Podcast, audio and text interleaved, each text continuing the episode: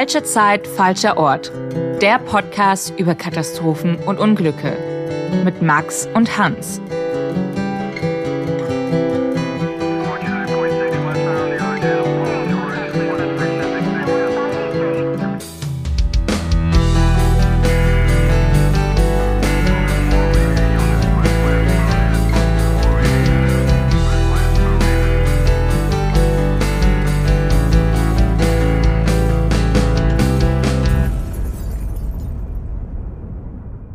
Herzlich willkommen zu einer neuen Folge von Falsche Zeit, falscher Ort. Wir sind Max und Hans. Und mh, hm, heute geht es mal bei uns nicht um einen Flugzeugabsturz. Wir haben in der letzten Zeit ein paar Nachrichten bekommen, dass wir ein bisschen zu flugzeuglastig sind. Stimmt, glaube ich, auch. Wir haben uns schon sehr oft hier über Flugzeuge unterhalten. Das stimmt. Ich denke, dass ähm, Gerade Flugzeugabschütze sind natürlich auch einfach etwas sehr Spannendes. Ich denke, gerade bei denen, anders als bei anderen, hat man so dieses plötzliche, es passiert auf einmal etwas. Ähm, insgesamt ist es natürlich auch einfach ungewohnt, so in der Luft zu sein, dass was passiert. Deswegen haben Flugzeugabschütze da natürlich der Regel recht viel zu bieten. Aber wir sprechen natürlich auch über andere Fälle. Genau, so wie heute. Bevor wir das machen, möchte ich trotzdem noch eine kurze Sache erwähnen zum Thema Flugzeuge. Ich habe nämlich in, äh, die Woche einen Bericht gelesen, fand ich ganz spannend, den möchte ich kurz teilen. Die New York Times hat nämlich recherchiert, wie oft es zu einem beinahe Zusammenstoß zwischen Flugzeugen kam, also zwischen Passagierflugzeugen mit, wie ich finde, echt erschreckenden Zahlen. Allein im Juli diesen Jahres kam es laut der New York Times fast 46 Mal äh, zu einer Kollision von Flugzeugen, also zu einer beinahe Kollision. Es ist nichts passiert, weil äh, ein Pilot das noch gemerkt hat oder früher nicht auf die Startbahn gerollt ist und so weiter. Aber 46 Mal finde ich eine wahnsinnig hohe Zahl, oder? Das stimmt. Ähm, es erscheint mir auch relativ hoch. Äh, man muss natürlich aber auch dran denken, wie viele, wie viele Flüge es dort gibt, äh, jeden Tag, jede Woche, jeden Monat. Also ich glaube, wenn man das so in das Verhältnis setzt gegen ich weiß es nicht, mehrere 10.000, äh, wenn nicht sogar 100.000 Flüge in dem gleichen Zeitraum, dann geht es wieder. Ich finde es aber natürlich trotzdem gruselig. Aber wir wollen natürlich auch niemandem Angst vor dem Fliegen machen. Nee, absolut nicht. Also die, ähm, es ist ja auch nie was passiert, muss man sagen. Und zurückzuführen ist das wohl auf Personalmangel, auf Überlastung von dem Personal, weil einfach die Zahlen nach der Corona-Pandemie, die Zahlen der Reisenden und der Flugbewegungen so in die Höhe gegangen sind, dass einfach zu wenig Personal an den Flughäfen ist, um das zu koordinieren. Stimmt, ja. das darf man natürlich auch nicht vergessen, wenn man sich dran erinnert. Wann war das? Letztes Jahr, als es dieses große Chaos an den allermeisten europäischen Flughäfen gab. Falls du dich erinnerst, ja. die Bilder aus Amsterdams Schiphol, Diese wo Leute ewig langen Schlangen, wo und jeder genau. musste auf seinen tagelang auf Koffer warten und auf Gepäck. Ja. Genau, die fast verschwunden sind. Das war ja auch die Zeit, als hier diese neuen Apple-Dinger rauskamen, mit denen man äh, seine Koffer orten kann. Und ich glaube, das war so, da kann ich mich zumindest dran erinnern, war die Zeit, wo es im Internet so viel zu finden gab, wo Leute dann sich selbst auf die Suche nach ihrem Gepäck gemacht haben, weil sie dort äh, diesen Tracker im Gepäck hatten und so weiter. Äh, ich denke, das ging ja einmal durch die komplette Flugbranche, dass es überall an Leuten gefehlt hat. Ja. Zurück zum Fall heute und versprochen, heute geht's nicht um einen Flugzeugabsturz, sondern heute geht's um ein Verkehrsmittel der ganz anderen Art. Und zwar geht es um ein Schiff und der Fall ist noch gar nicht so lange her, 2014. Ich kann mich an diesem Fall sehr gut erinnern. Also ich habe den damals sehr präsent gehabt und mitbekommen, habe dann aber eigentlich nie mehr was davon gehört. Ich wusste auch gar nicht mehr, wie das Ganze ausgegangen ist, also was für Folgen das alles hatte. Deshalb bin ich sehr gespannt, Hans, was du heute an äh, Recherche mitgebracht hast. Und ich würde sagen, ja, nimm uns doch einfach mal mit in das Jahr 2014, was da genau passiert ist. Ja, und zwar an der Danwon High School in Ansan, südwestlich von der koreanischen Metropole Seoul gelegen, gibt es eine beliebte Tradition. Bevor die Schüler mit ihren intensiven Vorbereitungen auf die Universitätsaufnahmeprüfungen beginnen, reist der Abschlussjahrgang für ein Wochenende zur Insel Jeju-do, südlich der koreanischen Küste. Ein letztes Wochenende Freizeit, bevor die Schüler und Schülerinnen ihre ganze Zeit der Seoneung-Aufnahmeprüfung widmen müssen. Auch im April 2014 freuten sich 325 Schülerinnen und Schüler, begleitet von 15 Lehrerinnen und Lehrern, auf das unbeschwerte Wochenende. Abreise ist am frühen Abend des 15. April in Incheon, nordwestlich von Seoul, auf der Fähre MV Seewol, einem riesigen Fährschiff von fast 150 Meter Länge mit insgesamt 443 Passagieren und 34 Crewmitgliedern an Bord. Dichter Nebel liegt an diesem Abend über Incheon und verhindert, dass die Fähre rechtzeitig ablegt und erst nach mehreren Stunden Wartezeit beginnt die MV Seoul ihre Reise. Am frühen Morgen des nächsten Tages erreicht das Schiff den Mengol-Kanal, ein Seekanal am südwestlichen Zipfel der koreanischen Halbinsel, nicht mehr weit vom Ziel Jeju-do entfernt. Doch plötzlich merken die Passagiere, dass etwas nicht stimmt. Während viele Passagiere beim Frühstück sind, beginnt das Schiff auf einmal mit plötzlichen Seitwärtsbewegungen. Die Passagiere hören einen Knall und merken, wie sich das Schiff seitlich zu neigen beginnt. Die ersten Durchsagen schallen durch das Schiff. Die Passagiere sollen zu ihrer eigenen Sicherheit in ihren Kabinen bleiben. Die meisten kommen dieser Aufforderung nach. Doch das Schiff neigt sich immer weiter zur Seite. Manche Passagiere widersetzen sich den Aufforderungen, springen ins Wasser und werden gerettet. Zusammen mit Teilen der Crew, die das Schiff verlässt, während noch hunderte Passagiere an Bord sind.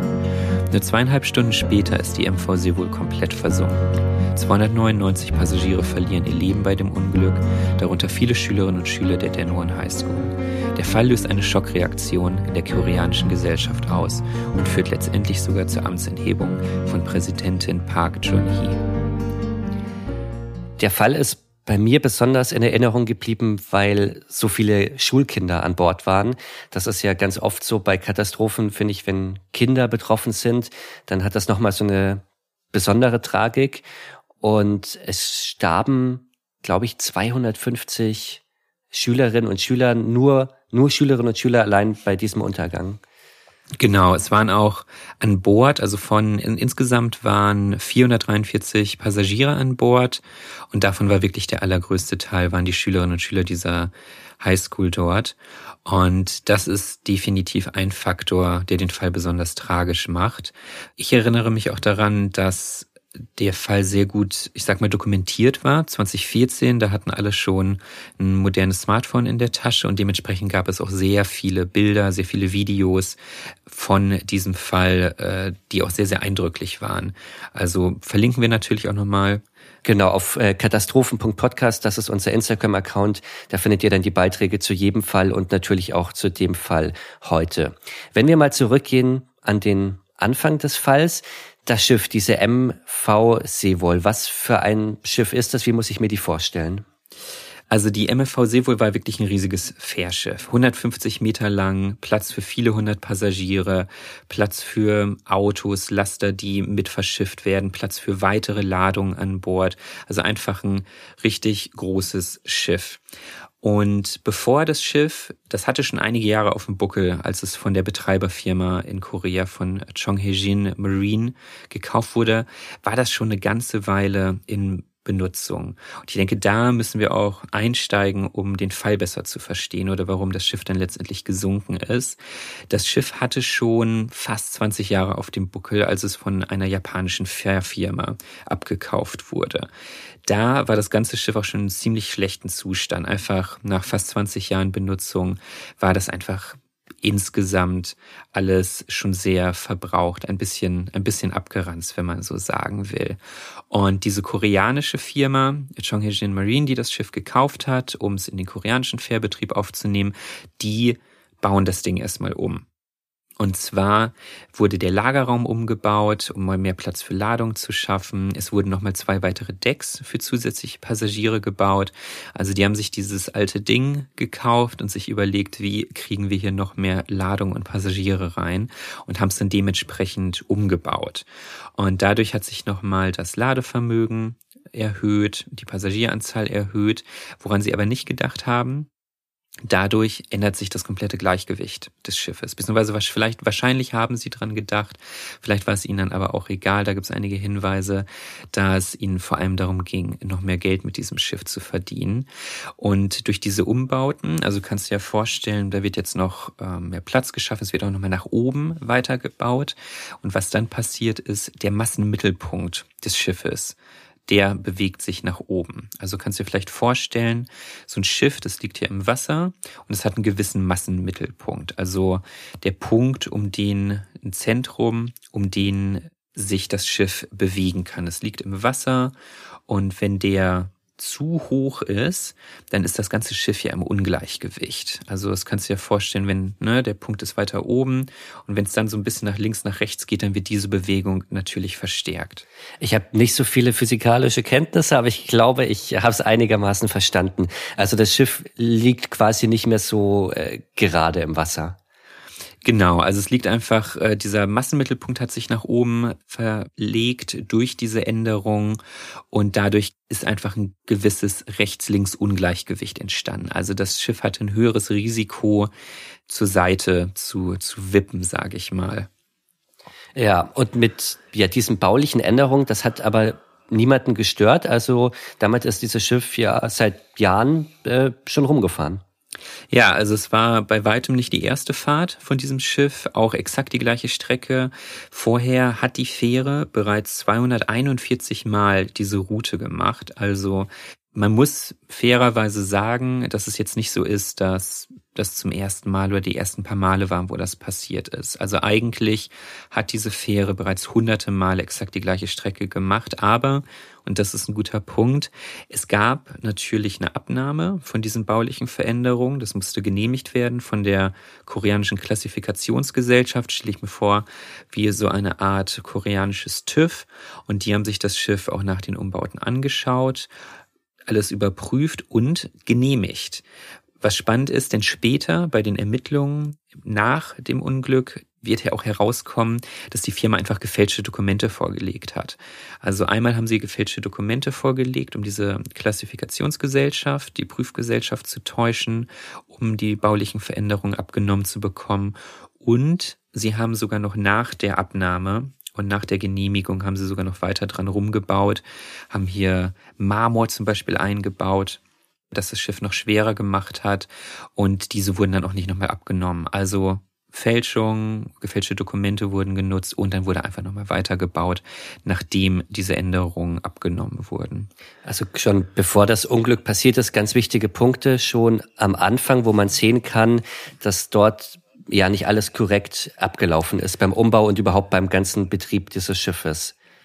Ja, da ist eine ganze Menge schiefgegangen oder was heißt schiefgegangen? Ich denke, von der Betreibergesellschaft war das natürlich vorsätzlich, um mehr Geld mit diesem Schiff verdienen zu können und deswegen also auch wirklich eine kriminelle Täuschung der Prüfgesellschaft. Du hast gesagt, die Fähre ist die Route ganze 241 Mal davor gefahren, ohne dass irgendwas passiert ist. Wenn wir jetzt auf den 15. April 2014 schauen, an diesem Abend verlässt die MVC wohl den Hafen. Was ist an diesem Tag anders gewesen oder schiefgegangen, warum es, ja, warum es zu diesem Unglück gekommen ist? Was war da bloß? Ja, also das Schiff sollte ablegen am frühen Abend des, des 15. April. Das ist ähm, im, im Hafen Incheon, also wenn wir jetzt äh, wieder den Dirk Weltatlas, das ist den, den kennen unsere Hörerinnen und Hörer hoffentlich schon sehr gut. Ich glaube, den haben sie automatisch bereitgelegt, wenn sie unsere Podcasts hören, immer auch mit Dirk Weltatlas. Heute schlagen wir äh, Südkorea auf. Genau, genau, damit wir hier jetzt einmal die koreanische Halbinsel vor uns haben. Und Incheon liegt im äh, Nordwesten Südkoreas, also auch schon sehr, sehr nahe der nord-südkoreanischen Grenze. Und das ist eine Großstadt ganz in der Nähe von Seoul, dort im Nordwesten. Ich bin mir nicht sicher, äh, kurz am Rande, ja. ob nicht sogar der Flughafen von Seoul auch den Namen Incheon trägt. Bin mir jetzt aber echt nicht sicher, müsste ich jetzt auch googeln, weil ich glaube, das steht nicht im Dirke-Weltatlas. Ja, das, das kann gut sein. Das ist, wenn man sich diese Region dort anschaut, das finde ich bin leider noch nie da gewesen. Ich finde es wahnsinnig spannend, mal dorthin zu reisen. Aber wenn man sich das alles anschaut, dann ist das ja auch weniger, das sind ja weniger wirklich so abgetrennte Städte, sondern vielmehr so eine große Metropolregion, die verschiedene Städte fast äh, äh. oder miteinander verbindet, die fast einfach so miteinander übergehen. So ein bisschen wie das Ruhrgebiet. Ich wollte gerade sagen, Incheon, das, das Ruhrgebiet von äh, Südkorea vielleicht. Quasi, quasi, ja. ja. ja.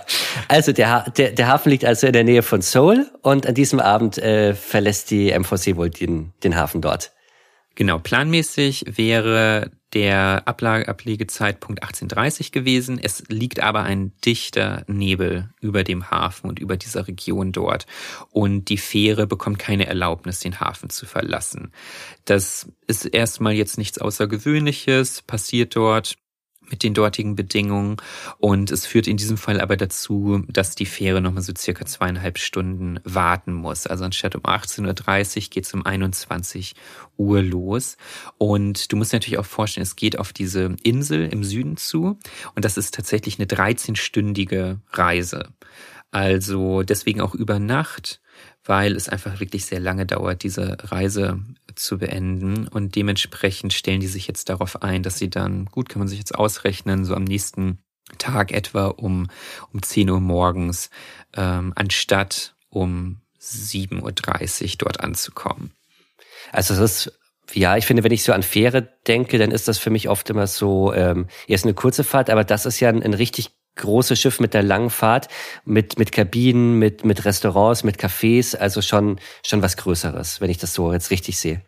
Ja, genau, mit allem drum und dran. Also es ist wirklich jetzt keine, wie man sie vielleicht in Deutschland teilweise kennt, so eine, auch so eine, einmal so über den Fluss rüber mit der Fähre. Ja, das genau. Das ist es wirklich ja. nicht. Also es ist ein, ist ein voll ausgestattetes Fährschiff mit Einzelkabinen, mit Gruppenkabinen. Wie du gesagt hast, es gibt dort Essensräume, am nächsten Tag wird Frühstück serviert werden und so weiter. Also es ist ein, wirklich eine, eine ziemlich große Operation, das Ganze. Ja, wenn wir uns die Crew anschauen, was kann man über den Kapitän des Schiffs sagen? Hast du da was rausgefunden? Ja, also der Kapitän und oh, ich muss auch wieder sagen, ich muss mich für meine Aussprache jeglicher koreanischer Namen entschuldigen. Vielleicht haben wir ja auch unter unseren Hörerinnen und Hörern äh, jemand, der Koreanisch spricht und später korrigieren kann. Ich werde mein Bestes versuchen. Ja. Und zwar geht es um den Kapitän Lee Jeon-seok.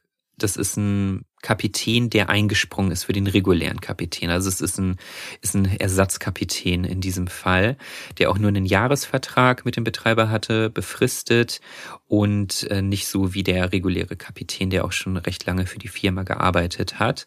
Und unter diesem Kapitän arbeiten 33 Mitglieder der Crew, von denen auch nur 19 befristet und Teilzeit gearbeitet haben. Also das ist einer der Faktoren, die auch später nochmal wichtig werden, und zwar, dass sowohl der Kapitän als auch die Mitglieder, das war nicht die die Top-Mannschaft, würde ich jetzt mal sagen, die dort an Bord war, die der Betreiber dort an Bord gesetzt hatte. Ja, es klingt ein bisschen so, als wären sie nicht ganz so erfahren oder sicher im Umgang mit dem Schiff oder mit ihrer Arbeit, aber kommen wir vielleicht später auch noch mal drauf zurück. In ja. welchem in welchem Zustand hat äh, das Schiff diesen Hafen denn verlassen? Hast du da was gefunden? Also als das Schiff den Hafen verlassen hat, war es völlig überladen. Und das ist ein sehr wichtiger Punkt, auf den wir auch später nochmal zu sprechen kommen. Das Schiff hatte viel zu viel Ladung an Bord. Regulärerweise hätte das Schiff maximal 987 Tonnen laden dürfen. Es waren aber tatsächlich, halte ich fest, 2142 Tonnen Ladung wow, an Bord. Also das, es war, das ist nicht nur ein bisschen mehr, sondern äh, richtig, also mehr als das Doppelte bei weitem. Genau. Ja. Genau, ja. mehr als das Doppelte an erlaubter Ladung dabei.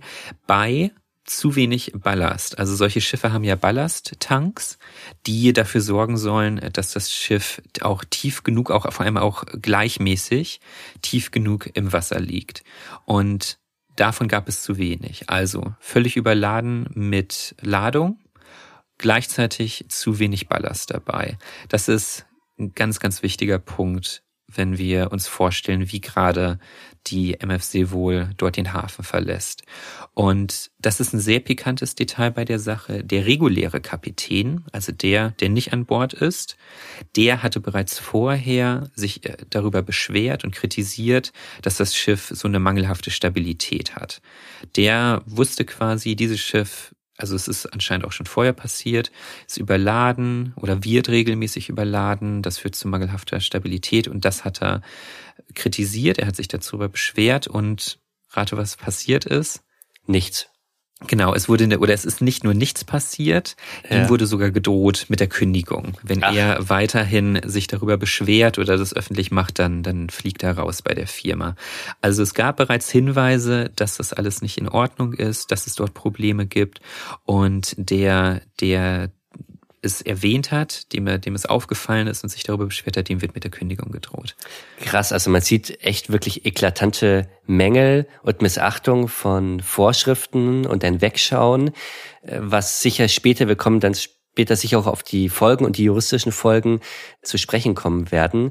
Finde ich jetzt aber auch schon krass, gerade auch für ein Land wie Südkorea, das schon bekannt ist für eine hohe Affinität zu Technik und zu Modernität und auch Ausbau von Verkehrsmitteln. Hätte ich so ja. eigentlich gar nicht erwartet, muss ich sagen. Ich auch nicht. Also das ist einer der Punkte, der mich insgesamt sehr überrascht hat. Und da sprechen wir auch später nochmal drüber. Ich hatte tatsächlich ein ganz anderes Bild von Korea. Ich hätte auch gedacht, so großer Fokus auf Sicherheit und so, darauf, dass die Leute vernünftig ausgebildet sind, dass die Technik funktioniert. Und das scheint hier alles nicht geklappt zu haben. Was aber, denke ich, auch dazu geführt hat, dass es so einen großen Schock in der koreanischen Gesellschaft gab durch dieses Sinken der Fähre. Es war auch zum Beispiel so, dass auch ein weiteres kleines Detail, es gab so gut wie kein Sicherheitstraining für die Crew. Also von wirklich einmal durch die Bank weg gab es dort Probleme mit den Sicherheitsvorkehrungen. Finde ich total erstaunlich und erschreckend, muss ich sagen, weil wie du auch gesagt hast, ich hatte auch ein ganz anderes Bild äh, im Kopf von Südkorea. Wenn wir uns jetzt auf das Sinken anschauen, also das Schiff ist ja die ganze Nacht über gefahren, ohne Probleme und erst am Morgen des nächsten Tages, jetzt sind wir am 16. April 2014, da ist es dann zur Katastrophe gekommen. Was war dann am Ende der Auslöser oder wie kam es dazu, dass das Schiff gesunken ist?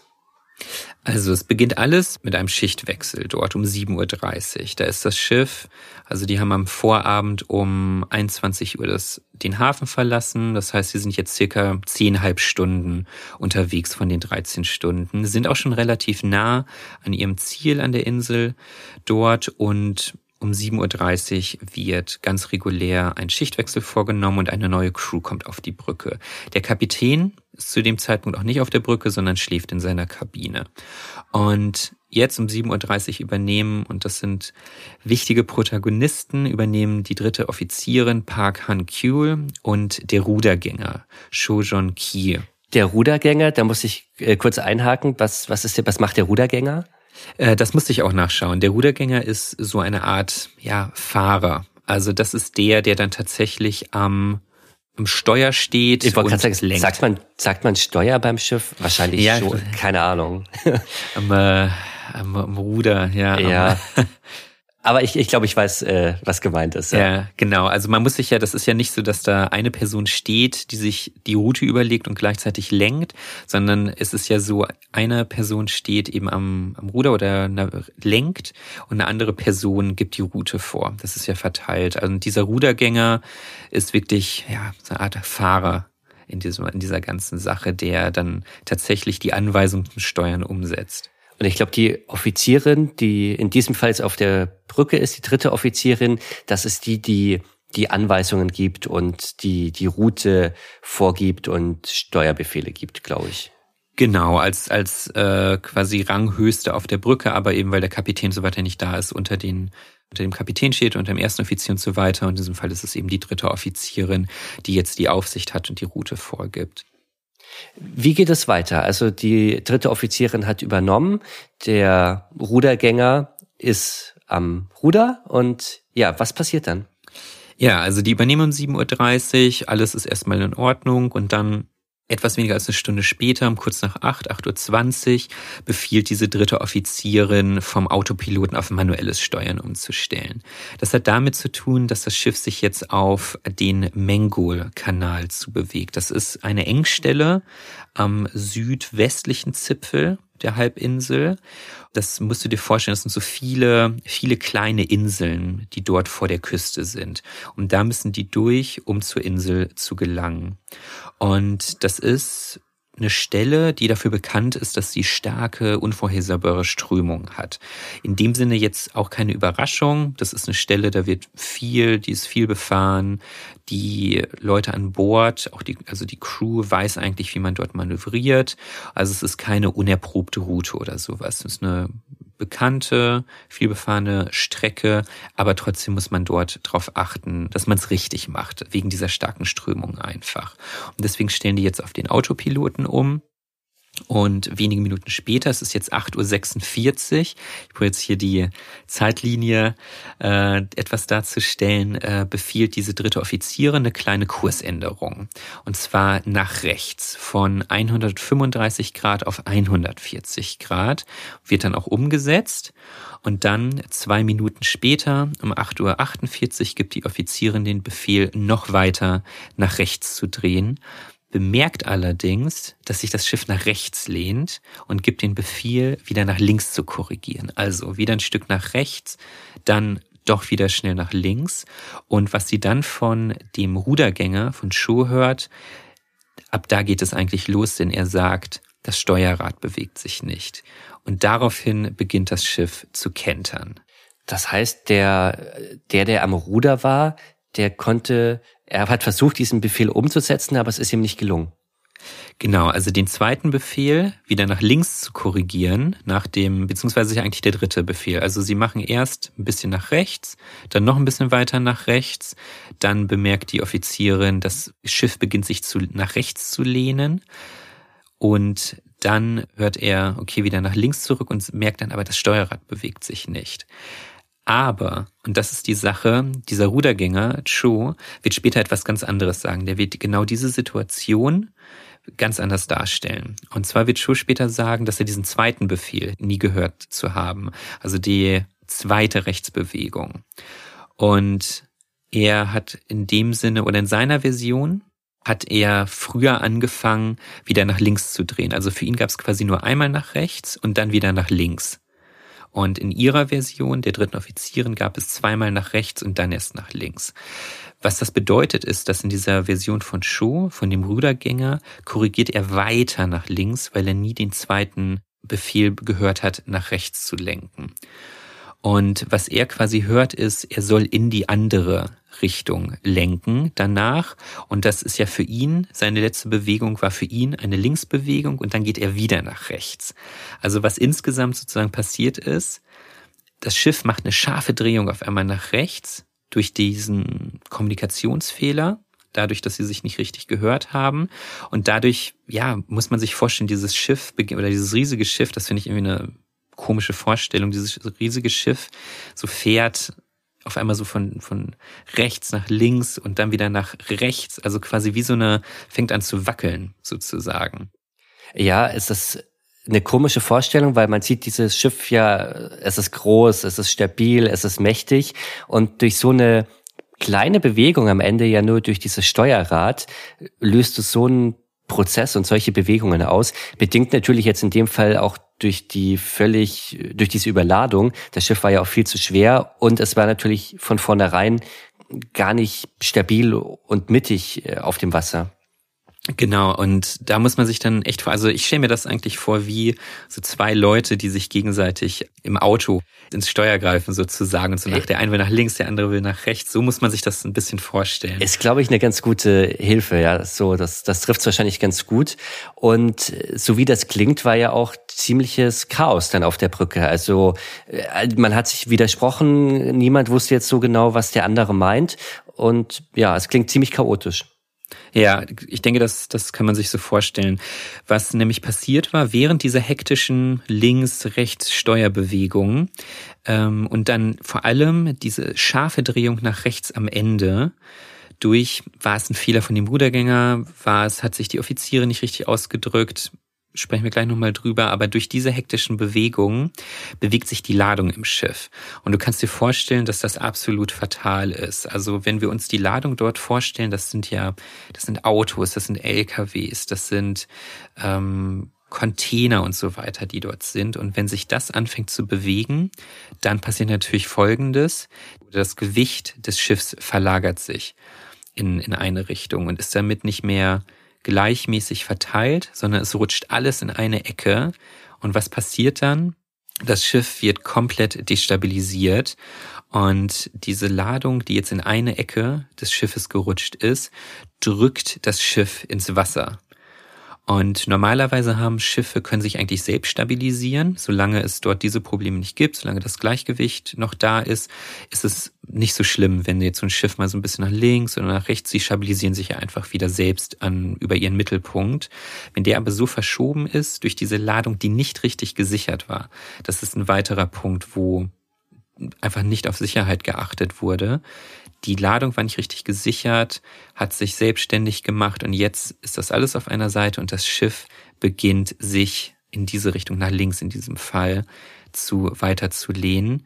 Und wenn dort ein bestimmter Punkt erreicht ist, nämlich der, wo auf einmal dann Wasser reinkommt, zum Beispiel durch, durch die Tür zum Lagerraum, durch die Autoauffahrt und so weiter, dann ist sozusagen der Punkt erreicht, wo es anfängt zu kentern.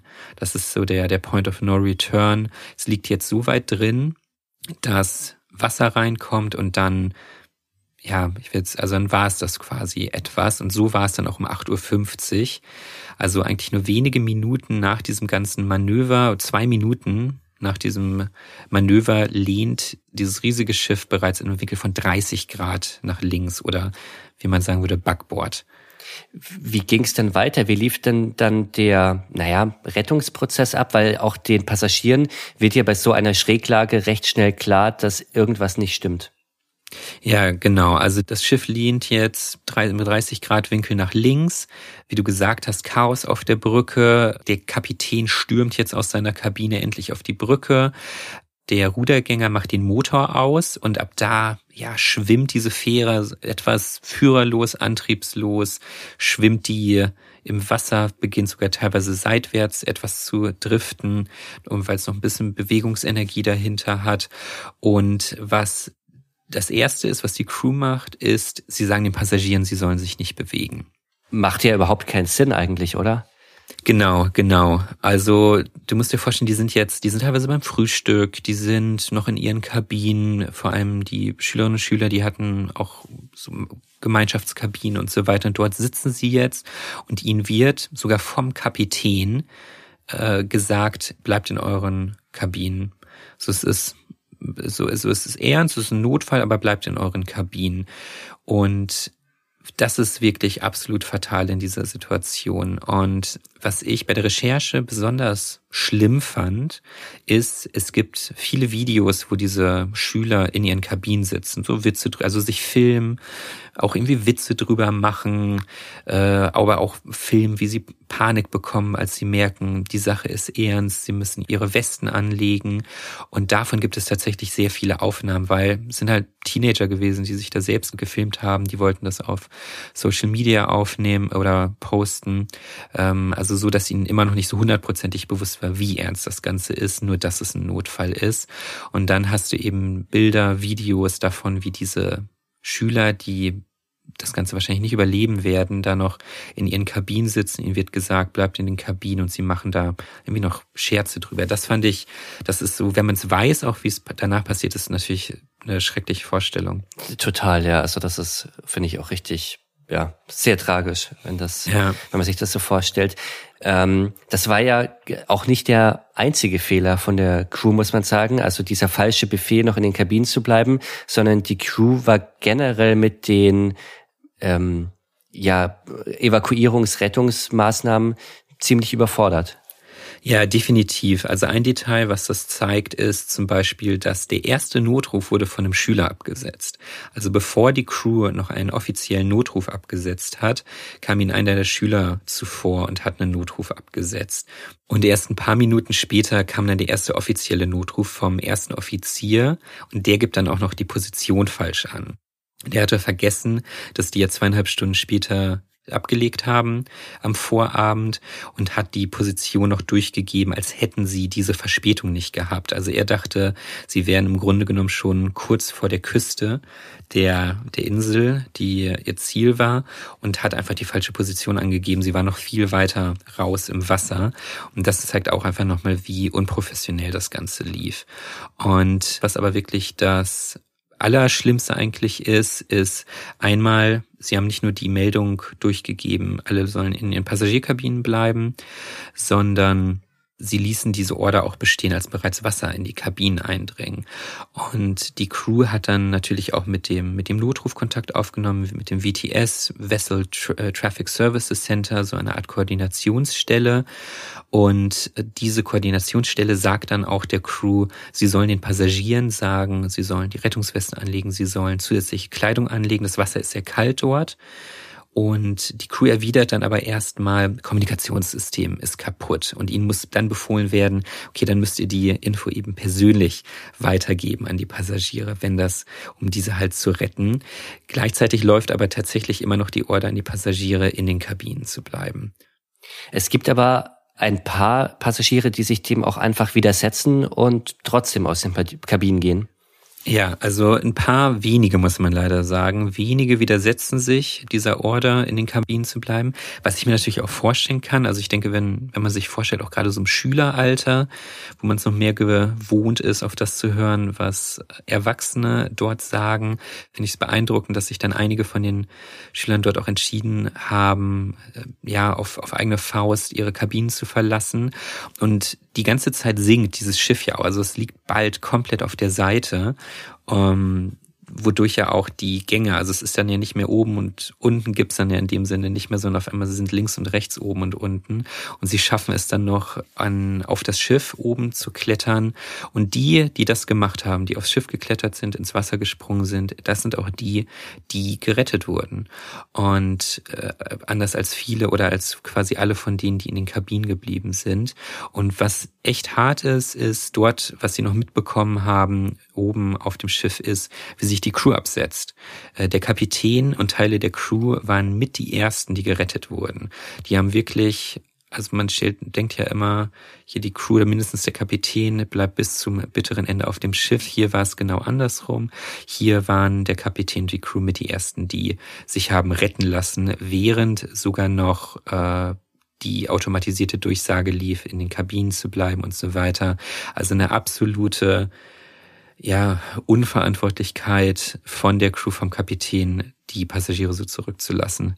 Das ist ja so dieses eiserne Gesetz in der Schifffahrt, dass der Kapitän immer als letzter von Bord geht. Und das ist mir bei diesem Fall hier auch so in Erinnerung geblieben. Ich hatte jetzt die Details gar nicht mehr alles so im Kopf, aber ich hatte noch gespeichert, dass der Kapitän sich ja das selbst gerettet hat. Ähnlich wie bei der äh, Costa Concordia ja auch, wo ja auch der Kapitän nicht richtig reagiert hat und ich glaube auch so ziemlich am Anfang äh, schon von Bord gegangen ist. Genau, also es kann man sich irgendwie, also ich, ich weiß nicht gut, ich habe keine Ahnung davon, wie es ist, Kapitän zu sein, aber das ist, äh, das ist schon echt irgendwie Wahnsinn, dass du da als Kapitän mit der Erste bist, der sich retten lässt, während du da ja fast 500 Leute sozusagen zurücklässt in dem Schiff. Absolut. Wenn wir uns jetzt anschauen, warum genau die MVC wohl gesunken ist, was also es wurde ja sicher hinterher dann ja auch untersucht. Wir haben schon über den schlechten Zustand gesprochen, über dieses Manöver, dieses nach rechts, nach links, wieder nach rechts. Was hat die Untersuchungskommission offiziell denn da rausgefunden?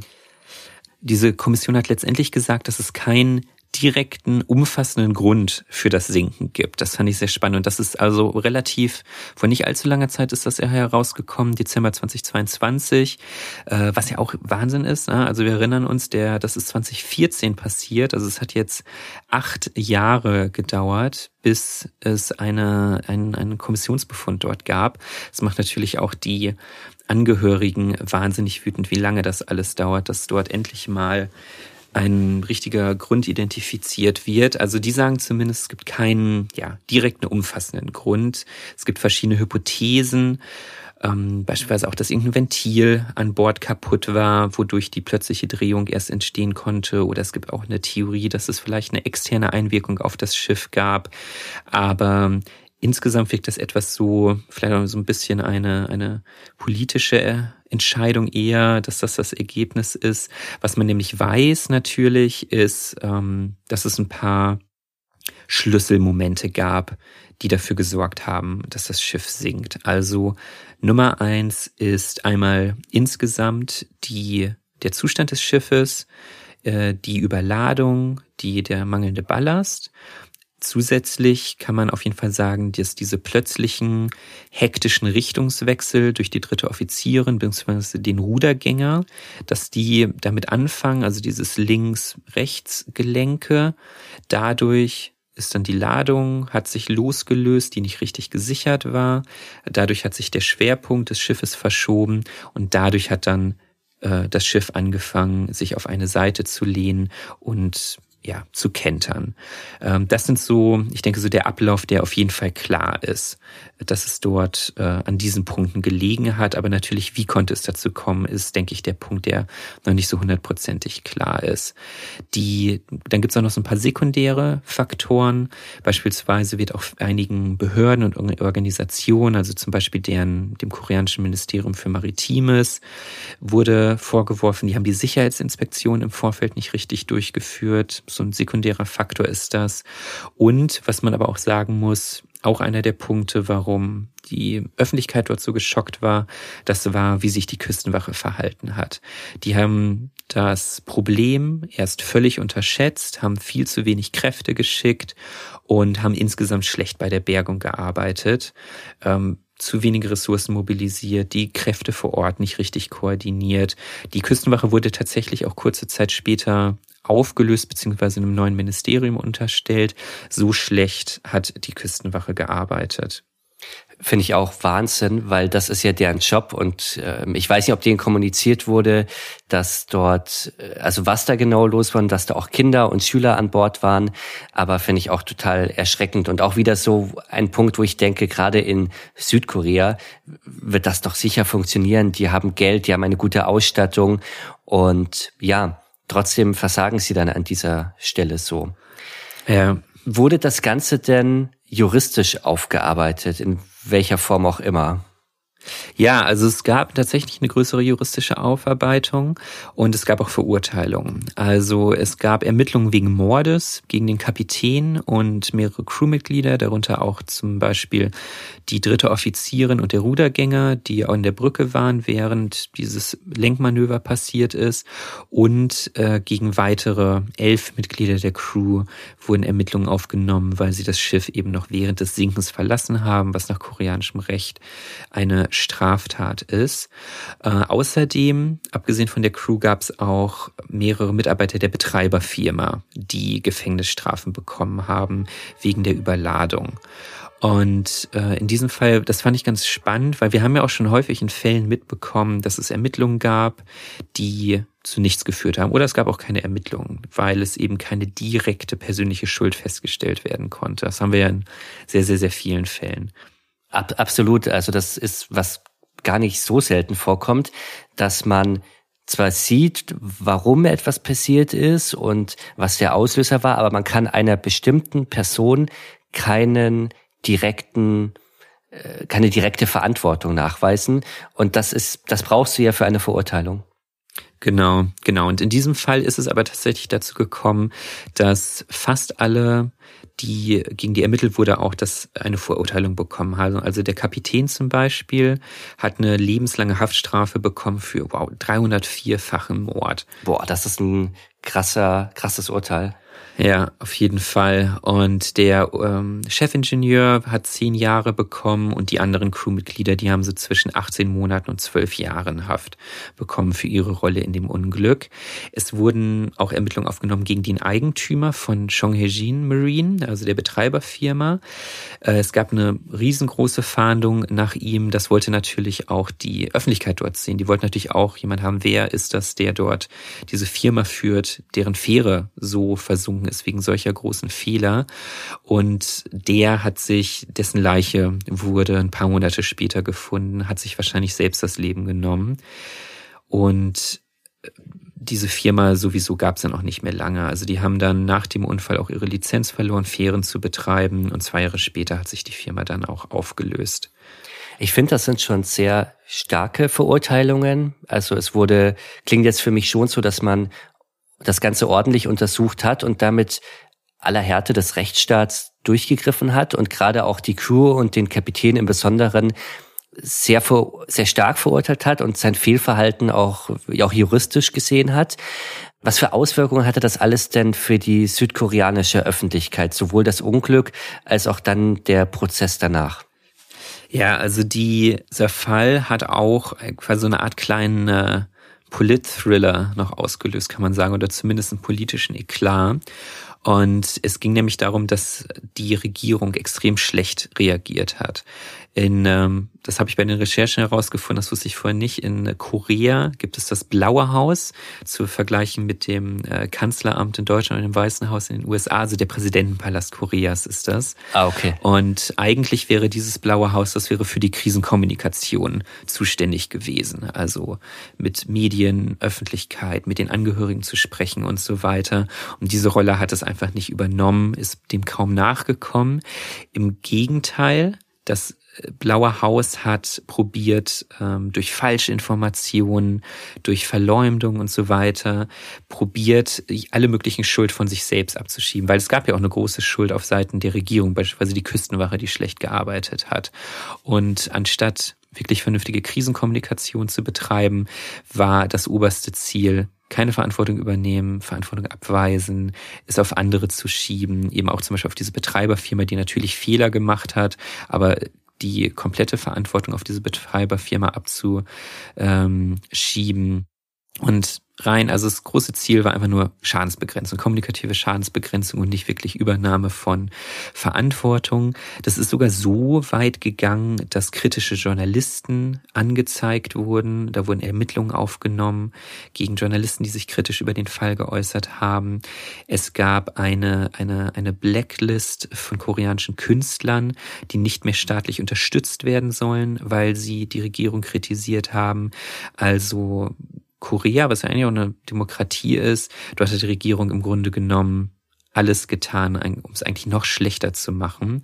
Und dann ist auch noch herausgekommen, dass die Präsidentin zu der Zeit, Park Jun-hee, die hat danach rasant an Zustimmung verloren, weil auch herausgekommen ist, an dem Tag, wo die Fähre gesunken ist, hat sie sieben Stunden einfach in ihrem Schlafzimmer verbracht mit einem Mitarbeiter und war nicht zu erreichen. Also während diese Fähre gesunken ist, hat sie, stand dann auch in der Zeitung, hat sie sich die Haare machen lassen und ja, in ihrem, in ihrem Schlafzimmer entspannt und war einfach nicht zu erreichen.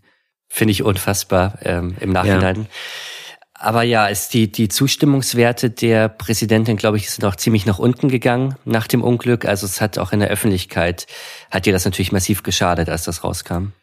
Genau, also wenige oder ein halbes Jahr später, Anfang 2015, hatten sich ihre Zustimmungswerte halbiert und äh, sie ist dann tatsächlich auch, wenn man sich dafür interessiert, kann ich das auch sehr empfehlen, da nochmal nachzuschauen. Sie ist dann auch in einem Teil eines Amtsenthebungsverfahrens, ist sie dann auch wirklich aus dem Amt enthoben worden. Das war 2017, also circa zwei Jahre später.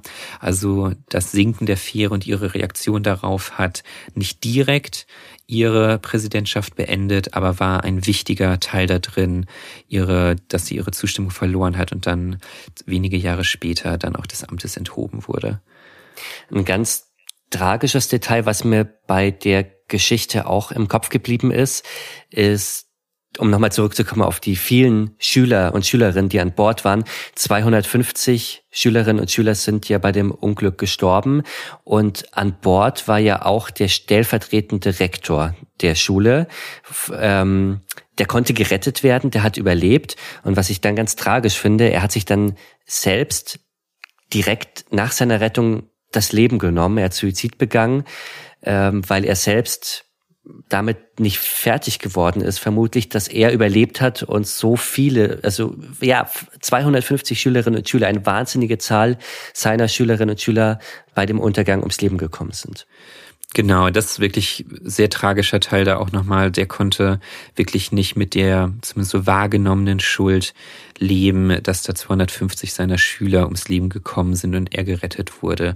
So einer der, der Teile, es gab auch Misskommunikation mit den Eltern. Zum Beispiel wurde den Eltern erst mitgeteilt, dass alle Schüler in Sicherheit sind und gerettet wurden, was natürlich auch falsch war. Also viele, viele Fehler, die zu vielen tragischen Dingen geführt haben. Ich finde, es ist ein in jeder Hinsicht total tragischer Fall, weil man sieht, von vornherein hatte dieses Schiff schon Mängel. Es wurde darauf hingewiesen, man hat es vertuscht, dieses Schiff ist überbeladen losgefahren.